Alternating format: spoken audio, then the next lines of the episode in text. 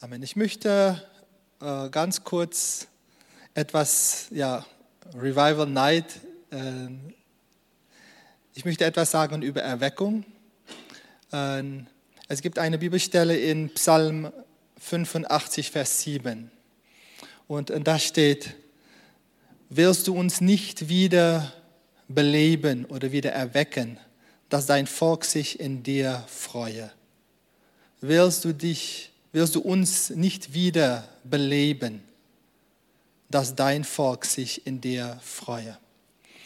Wir haben in der Bibel und auch in der Kirchengeschichte haben wir immer wieder Erweckungen gesehen.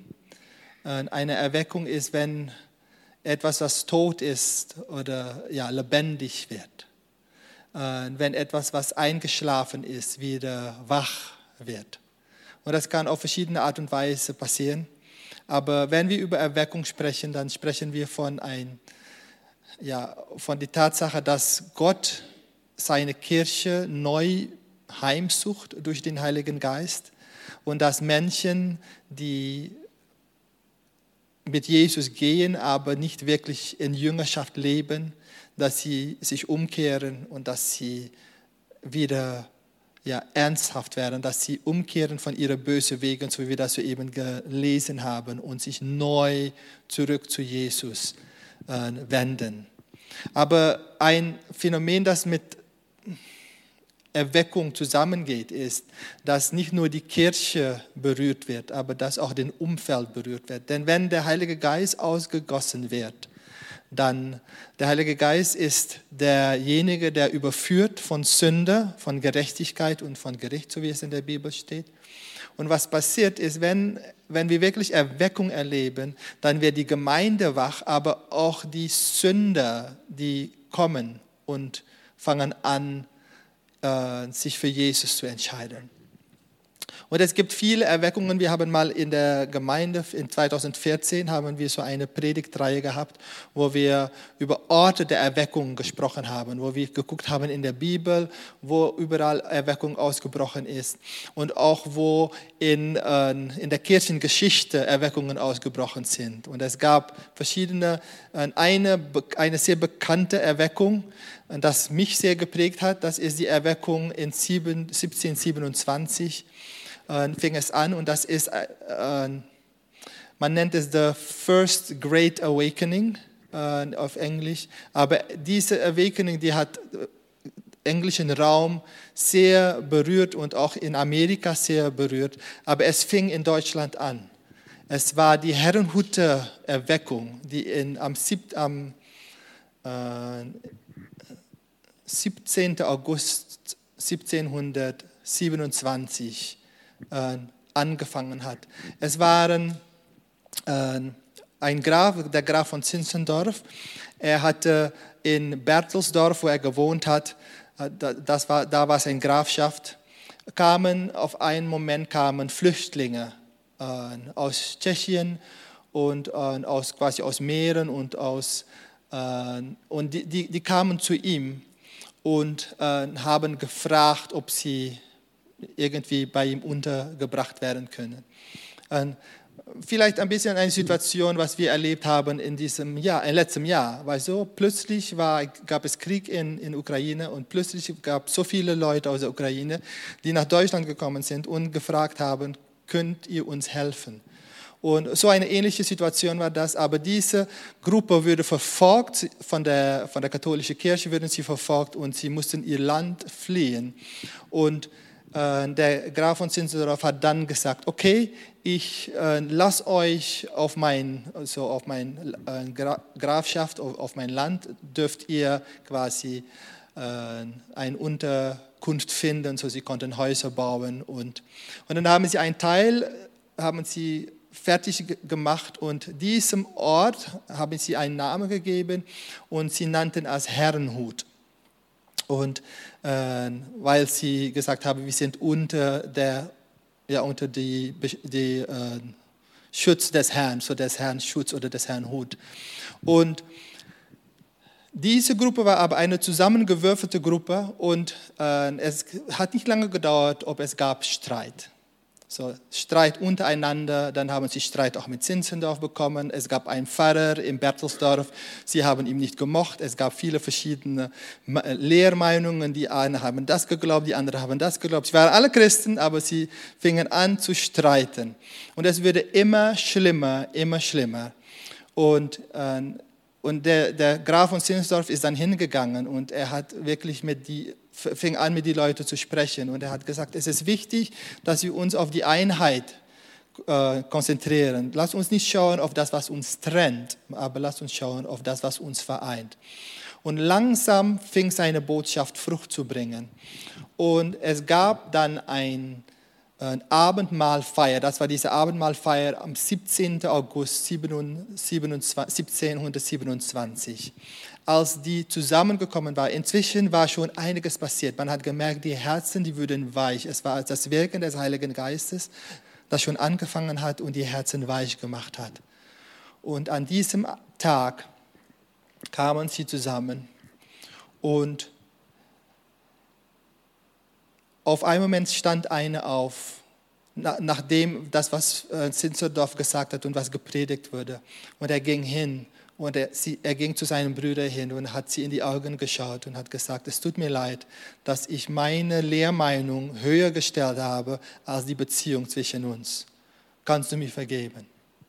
Und so fingen sie an, einander zu vergeben. Und an dem Tag, als sie da so zusammen das Abendmahl gefeiert haben, weil es war ein Abendmahl Gottesdienst, als sie dann gemeinsam das Abendmahl gefeiert haben, fiel der Heilige Geist. Der Heilige Geist kam und ihre Herzen wurden verändert. Es war an dem Tag passierte etwas und es gab ein, so Christian Winter, der war eigentlich der, einer der ersten von diesen Flüchtlingen, die viele mitgenommen hatte. Inzwischen war es eine Gruppe von um die 300 Leute und er war um die 100 Kilometer oder weiter war er weg sie waren irgendwie zu einem anderen Ort gegangen. Aber in dem Moment, als der Heilige Geist fiel, waren sie 200, Meter, 200 Kilometer oder 100 Kilometer weiter und sie spürten, dass etwas passierte. Als sie nach Hause kamen, haben sie gesagt, um diese Zeit ist etwas passiert. Was ist passiert? Und sie konnten sagen, es war der Heilige Geist, der gefallen war. Was passierte? Diese Leute, die gingen hin und es gab eine Gruppe von 48 am Anfang, die eine Entscheidung getroffen haben, um zu sagen, wo du bist, will ich sein, was du sagst, will ich sagen. Und beten, so wie du. Sie haben eine Entscheidung getroffen, um eine Stunde pro Tag zu beten. Sie haben eine Gebetskette geformt. So jeder hat eine Stunde gebetet. Und eine Gebetsstunde fing an und man sagt, es ist weltweit die längste Gebetsstunde, denn es hat nicht aufgehört. Es hat länger wie 100 Jahre haben die rund um die Uhr gebetet. Als das passiert, das, das kann nur in Erweckung passieren, das kann nur, wenn der Geist dich erweckt. Aber es fing damit an, und kurze Zeit darauf, äh, da entstand eine Gebetserweckung und kurz darauf entstand eine Missionserweckung. Denn diese Herrnhuter, die gingen äh, und sind bis zu Orte gegangen und haben die Welt verändert. Sie sind nach Grönland gegangen, wo noch keine Missionare gewesen sind. Sie gingen nach Amerika, sie gingen nach die, in die Karibik, wo es Sklaven gab und sie gingen zu den Sklaven und haben die Sklaven das Evangelium gepredigt in einer Zeit, wo man gesagt hat, Sklaven sind keine Menschen, sind so Halbmännchen, so wir, wir, wir benutzen sie, um unsere Arbeit zu tun, aber sie würden nicht als vollwertige Menschen gesehen. Aber diese Leute haben sich teilweise als Sklaven, es waren deutsche Männer und Frauen, die sich teilweise als, als Sklaven verkauft haben, um an Sklaven das Evangelium zu verkünden. Erweckung.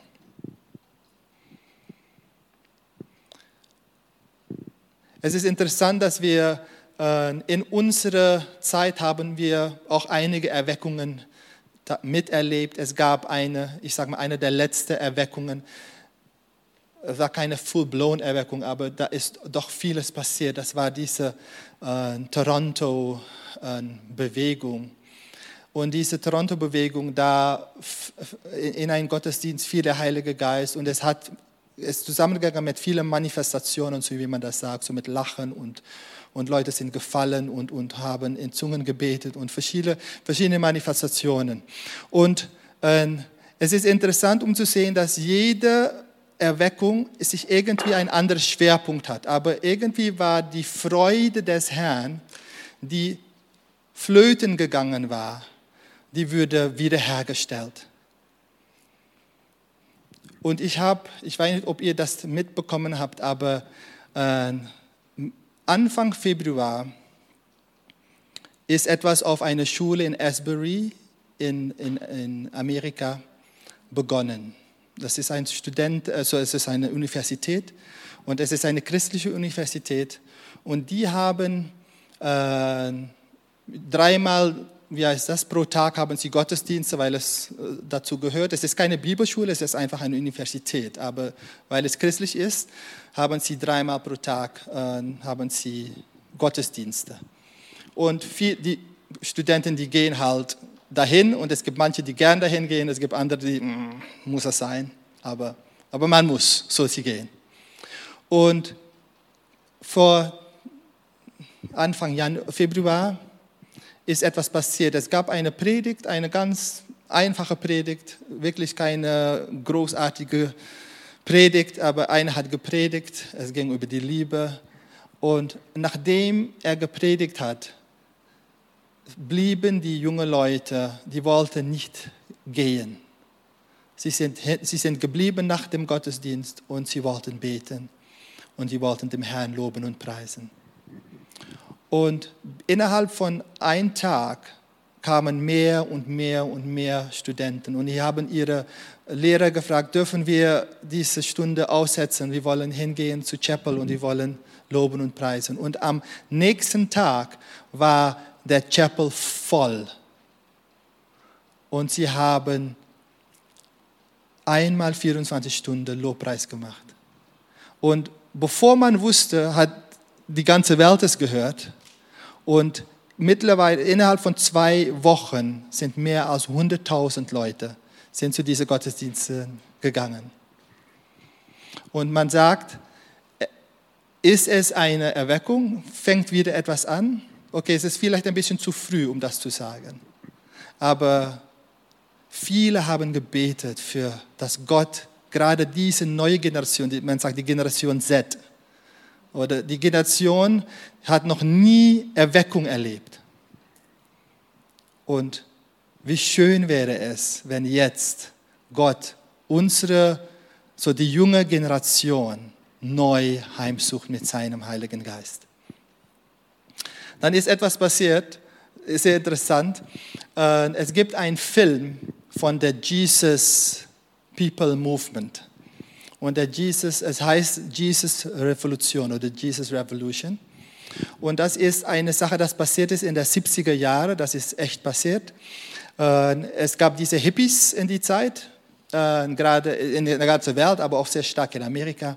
Und die Hippies, die, die waren eigentlich gegen alles, was, so sie waren gegen die Norm, sie, haben, sie, sie wollten freie Liebe und sie haben experimentiert mit Drogen und mit verschiedenen Sachen.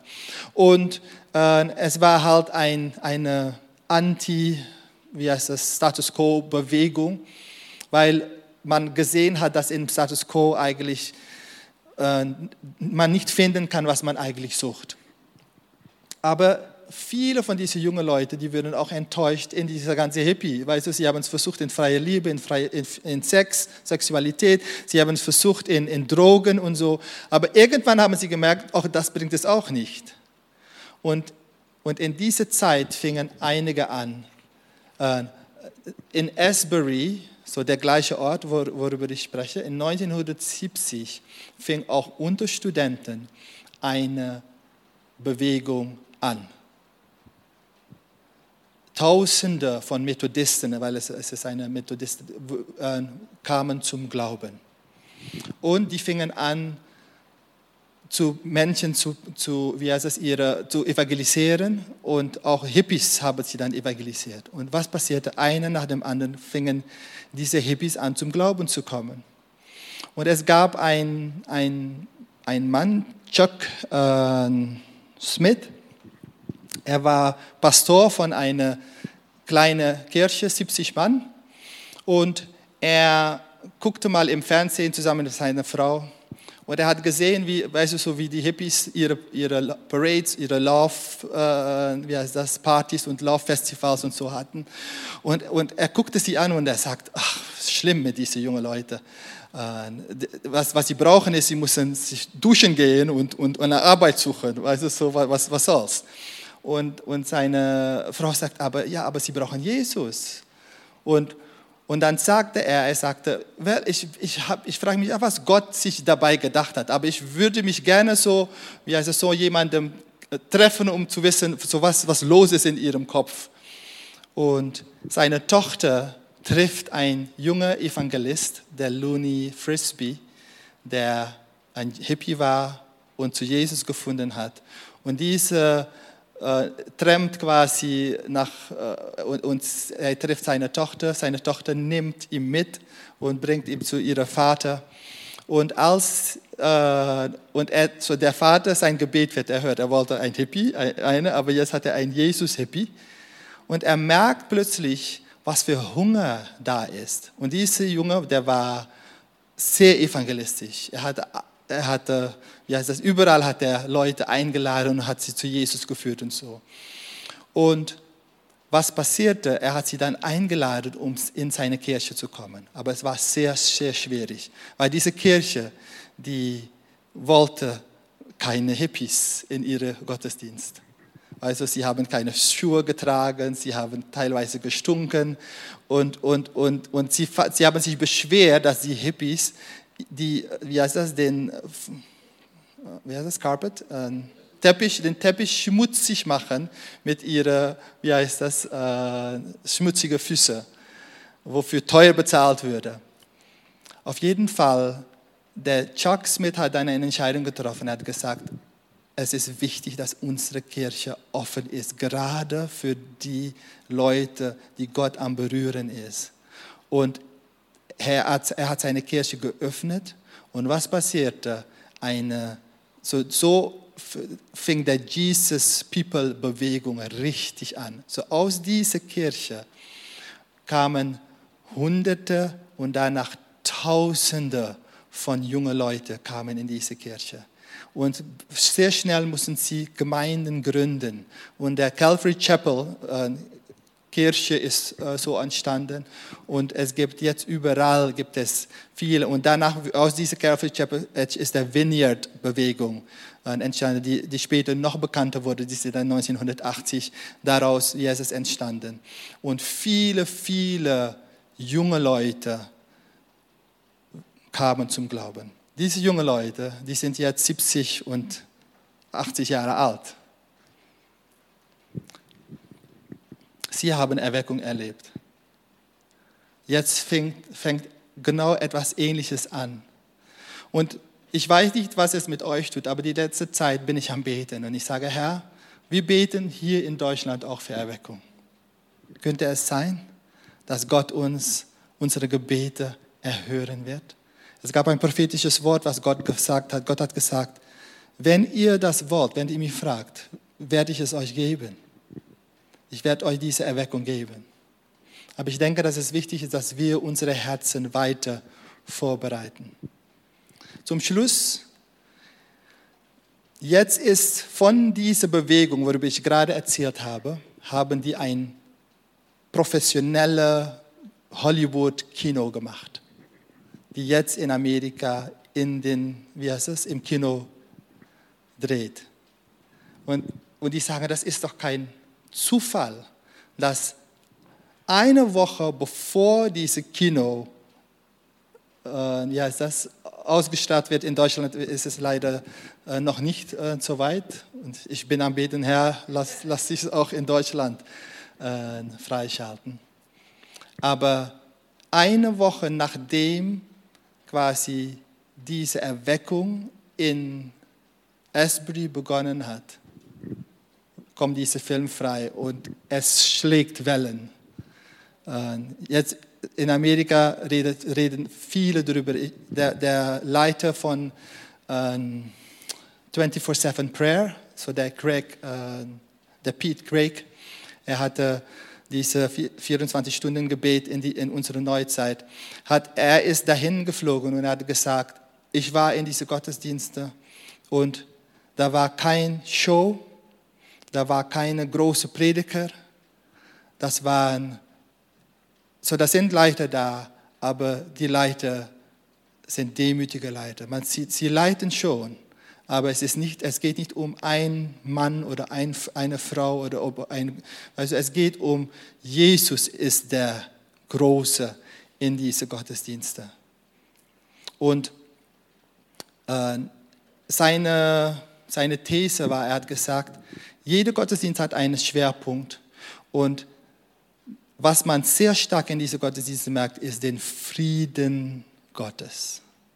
Den Frieden Gottes. Leute, die, Leute, und er sagt gerade in ein, diese Generation Z, wo die so zu kämpfen hat mit, mit Ängste, mit, mit, mit Einsamkeit. Genau diese Generation wird begegnet durch den Herrn, indem der Heilige Geist kommt als der Geist der Frieden gibt. Ich bin gespannt, wie es weiterläuft. Aber während da etwas passiert, können wir hier auch beten und können wir hier sagen, Herr, schenke Erweckung. Schenke Erweckung. Wo du bist, will ich sein. Was du sagst, will ich sagen. Und ich will beten, so wie du betest. Amen.